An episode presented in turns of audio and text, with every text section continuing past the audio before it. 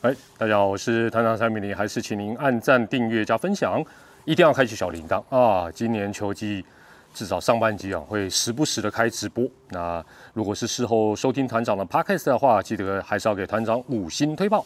那今天呢要讲的，哎呀，算是今年的热门话题了啊！徐若曦王牌背号的新人年哦，徐若曦穿了十八号王牌背号的德尼哦，当然是指。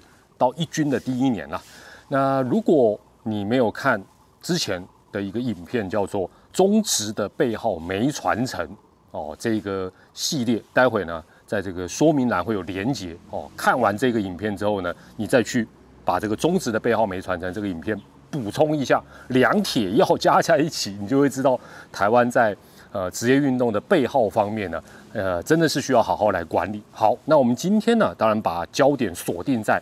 这个穿王牌背号的新人年哦，他们在第一年会有什么样的一个表现？而且再把范围缩小，因为王牌背号，你说十七也是啊，十八也是啊，那我们把。这个号码锁定在真正的南坡万，就是十八号，那就是徐若曦的十八号。那当然，我们基本上我们这个算是都市传说系列，所以我们还是先看看日本职棒的，再回头看看中华职棒。我们先看一下日本职棒的部分。那日本职棒大家知道，十八号对于大部分的呃球队来讲呢，它不仅仅是一个王牌投手的象征，而且都是各个球队光荣的传统，或者说是一个很高度的期许。用去年来讲，穿十八号的日本职棒都是闪闪发亮的王牌投手，比如说巨人队菅野智之、欧力士、山本由生、软银、武田祥太、西武、多和田真三郎，哎呀，都是王牌。早期呢，哎呀，那不用讲，松坂大辅、桑田真诚，还有回归到日职的田中将大，都是跟徐若曦一样穿十八号。不过，也不是穿十八号就让你好像变成好像那个钢铁人穿上的一个盔甲一样，实力不够或者是八字太轻的，想要在新人年哦，你是十八号备受期待，但你第一年要穿出十八号这种王牌的光芒，基本上比想象的少。还是先看日本职棒哦，这个统计时间就很长喽，它是从一九六五统计到二零一零这一段时间穿十八号的新人的表现，一共多少人？四十位。四十个吼，你有一个概念，第一年能够投出的胜场哦，胜投了，这四十个人平均起来，居然只有三点四场，连四场比赛都不到，不要讲五场十场了，三点四场。那第一年能够投十胜或十胜以上的，只有几个人？一二三四，四十当中的四个人。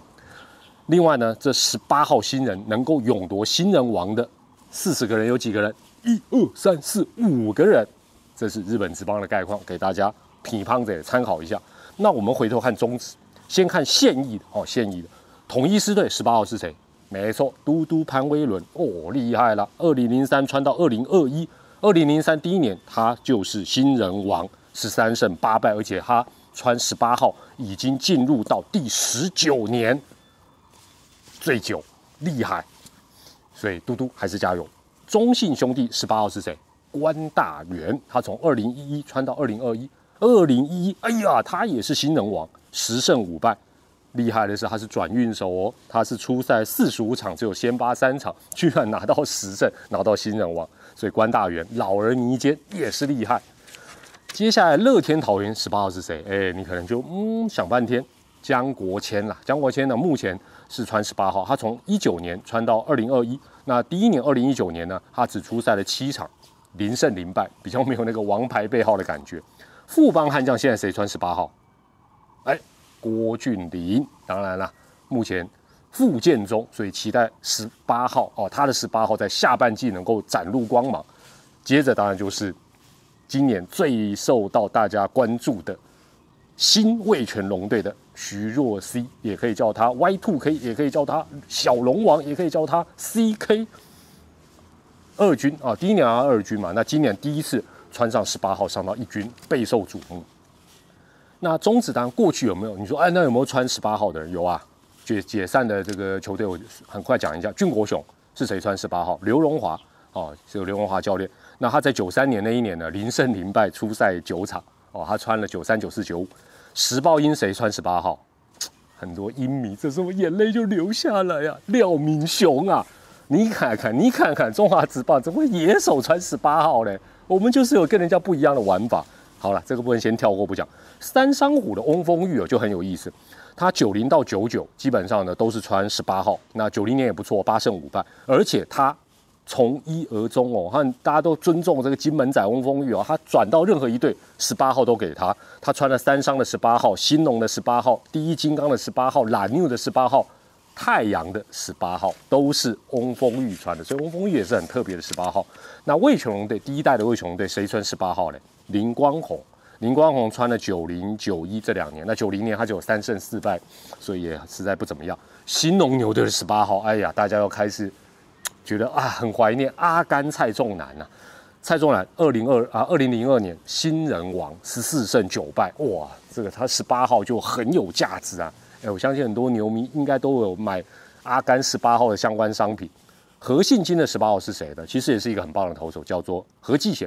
何继贤呢，在呃一九九九年是特考，就是逆指名呐。那两千年的时候是三胜五败，没有投得很出色哦，但是也是一个蛮蛮受到大家有印象的一个投手。好，那中职啊，或者讲台湾职棒来讲，十八号乱掉了，为什么？因为呢，两联盟产生，哦，两联盟产生开始恶斗，后来还合并，造成十八号很多的混乱。也就是说，不少球员他是穿十八号，譬如说他穿十八号，但是他根本不是新秀，有可能譬如说他在台湾大联盟是穿二十，然后两联盟一合并，他穿十八，所以这个计算起来有点困难啊。所以我们把。刚才谈到的啊，包括啊蔡仲南啦，啊潘伟伦这些人，十八号我们在新人年的部分，我们做一个统计，八个人我们统计一下，样本比较小了，平均几胜？哎，比日本职棒厉害，这啊八个人平均是六点四胜哦。日本职棒刚才讲到的是不到四胜，十胜以上有几个人？三个人，潘威伦、关大元、蔡仲南都在第一年投到十胜，那同时有三个新人王，啊，就是这三个人，另外呢？呃，他是当时真正的选秀状元是有三个人啊，分别是潘威伦、蔡仲南跟何继贤哦，所以状元还是蛮厉害的。那关大元当然他以后援啊为主，居然还拿到新人王，还拿到十胜，是非常的传奇。那另外当然野手的部分呢，廖敏雄算是八字比较重，九三年穿到九七年，他是野手里面哎，竟敢穿十八号穿的最久的。那你说，哎呦，有这么夸张吗？有哦，我跟你讲，十八号不能乱穿哦。好不好？你在河边打棒球也不能乱穿哦。其他中职的五位野手穿十八号都只穿一年，只穿一年。谁呢？一九九七年和信的潘瑞雄，你不认识，我也不记得。一九九七年这个我有印象。吴泽中，新农牛队的吴泽中，十八号也只穿一年。另外三个人是这个不知道这个像魔咒的外籍朋友。统一九四年的洋枪，不是洋炮，洋枪。利多啊，不记得没关系，我也不记得。九八年魏全龙队的洋枪多利士，另外一个大家可能比较，呃，这个叫威纳斯，但是不是那个威纳斯我就不记得。两千零八年他也是都啊，三个洋将，两个本土，十八号野手都只穿一年。所以廖敏雄虽然后来很可惜，但是他算是八字够重，实力够好的，才能野手穿上十八号。那今年呢，那回到讲到徐若曦了，呃，很可惜哦。大家都知道，因为他开刀过，所以今年是列管保护名单。所以他想要像，比如说蔡仲南啦，或者说是呃这个潘威伦，他们在第一年就取得呃胜场数十胜以上是比较困难啊。那你如果没有十胜，你要拿新人王本身是比较不容易。但是相信他的三振的表现、球速的表现，应该会擦亮他的十八号。这是从比较长远的一个角度来看。当然，最后的最后还是呼吁。终止现有的五支球队以及未来的第六队，尤其是以后有第六队，千千万万要好好妥善管理背号这个问题。好，那你可以再看一下中止的背号没传承这个影片，才能够让各队产生更大的价值、更好的传承，还有 COCO，也就是商机了。好，那今天哦，看到团长又在篮球场录制这个影片啊，就知道啊。复仇的时候来到了，是不是？今天要第二次的来实验，究竟有没有软手这件事情？团长过去是这个文山飞人啊，但是现在飞不起来，叫做文山 curry 文山咖喱。但是上一次投了一个面包，今天当然绝对是要负责。而且你看我今天装扮，还有穿球鞋，上穿拖鞋牛仔裤怎么会进？篮球之神会这样子随便让我进吗？好，话不多说，出发，一样，投一个球，一刀未剪，无马而不是无马啦，没有马赛克哦，一进到底，绝不造假，绝不借位，出发了。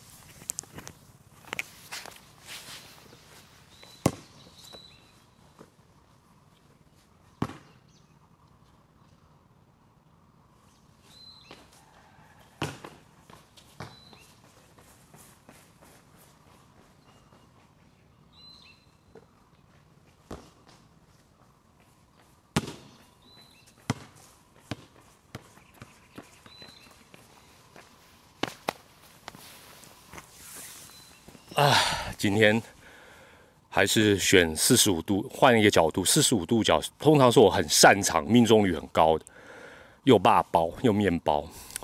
我想到问题在哪？